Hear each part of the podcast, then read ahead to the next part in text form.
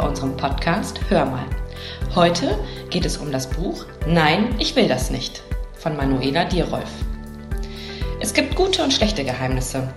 Weshalb du schlechte Geheimnisse verraten solltest, welche Situationen gefährlich werden können und wie du dich zur Wehr setzen kannst, erfährst du in sechs wahren Geschichten.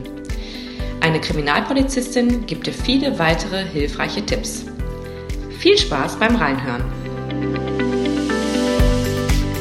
Liebes Kind, du hast dir heute ein ganz besonderes Buch zur Hand genommen. Oder vielleicht lässt du es dir auch gerade von einer vertrauten Person vorlesen. Ich möchte mich dir an dieser Stelle ganz kurz vorstellen. Vielleicht fragst du dich, wieso ich dieses Buch schreiben wollte und warum mir dieses Buch so besonders wichtig ist. Es liegt an meinem Beruf. Ich möchte ihn hier aber noch gar nicht verraten. Du kommst sicherlich selbst bald dahinter, was für einen Beruf ich habe. Ich bin keine Märchenerzählerin und keine Geschichtenschreiberin, leider. Es wäre mir echt wohler dabei, wenn all die Dinge, die ich dir erzähle, reine Erfindung wären. Die Dinge, die ich dir hier jedoch erzähle, handeln alle von wahren Begebenheiten. Ich habe lediglich die Namen der beteiligten Personen etwas verändert. Dass ich diese Menschen kenne und weiß, was wirklich passiert ist, liegt an meinem Beruf. Ein Tipp von mir. Ich arbeite getarnt. Du fragst dich, warum ich das alles schreibe? Das liegt auch an meinem Beruf. Hier noch ein kleiner Tipp. Am meisten beschäftige ich mich in meiner täglichen Arbeit mit ganz bestimmten Menschen, die vor allem Kindern etwas zu Leide tun, sich aber durch ihr Verhalten tarnen. Oft verhalten sie sich auf eine ganz bestimmte Weise, damit man nicht gleich merkt, was sie Schlimmes machen wollen. Würden sie sich nicht so verhalten, wüsste jeder gleich, dass mit demjenigen etwas nicht stimmt. Dann würde auch bestimmt nicht so viel passieren. Viele Kinder fragen mich, ob das ganz bestimmte Räuber oder Diebe sind. Schließlich sind die ja auch manchmal getarnt. Aber damit haben diese Menschen gar nichts zu tun. Die Tarnung, von der ich spreche, sieht ganz anders aus, als du dir vielleicht gerade vorstellst. Du denkst bestimmt an einen maskierten Mann, stimmt's?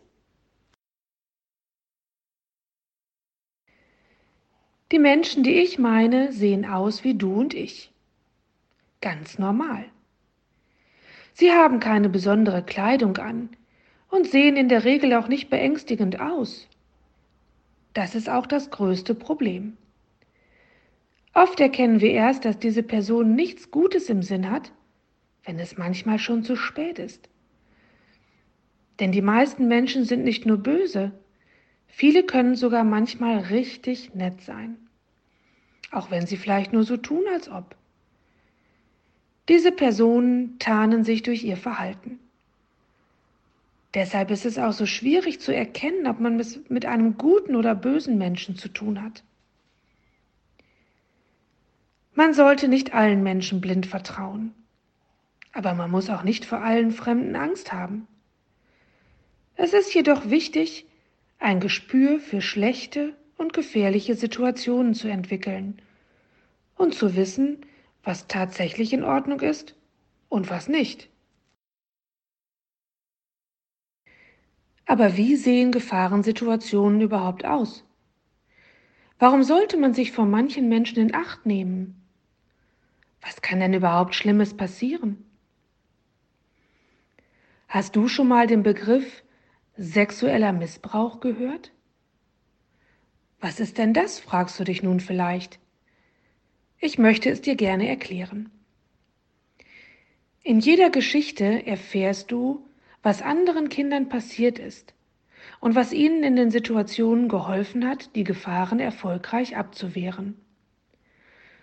Ohne dass ich dich mit der Nase darauf stoßen muss, wirst du sicher bald von selbst ganz allein ein Gespür dafür entwickeln, was der Begriff sexueller Missbrauch überhaupt bedeutet. Spätestens nachdem du dieses Büchlein gelesen hast. Was macht denn ein sexueller Missbraucher oder eine sexuelle Missbraucherin? Ich möchte es dir anhand der nächsten Erzählung erklären und dir damit aufzeigen, wie man sich als Kind geeignet gegen den sexuellen Missbrauch und auch gegen manch andere Gefahren ganz toll wehren kann. Und sollte einem Kind so etwas vielleicht auch mal passiert sein, wie man dann richtig reagieren kann. Deine Manuela. PS. Na, Hast du nun schon eine Idee, was für einen Beruf ich haben könnte? Die Antwort ist irgendwo in diesem Buch versteckt.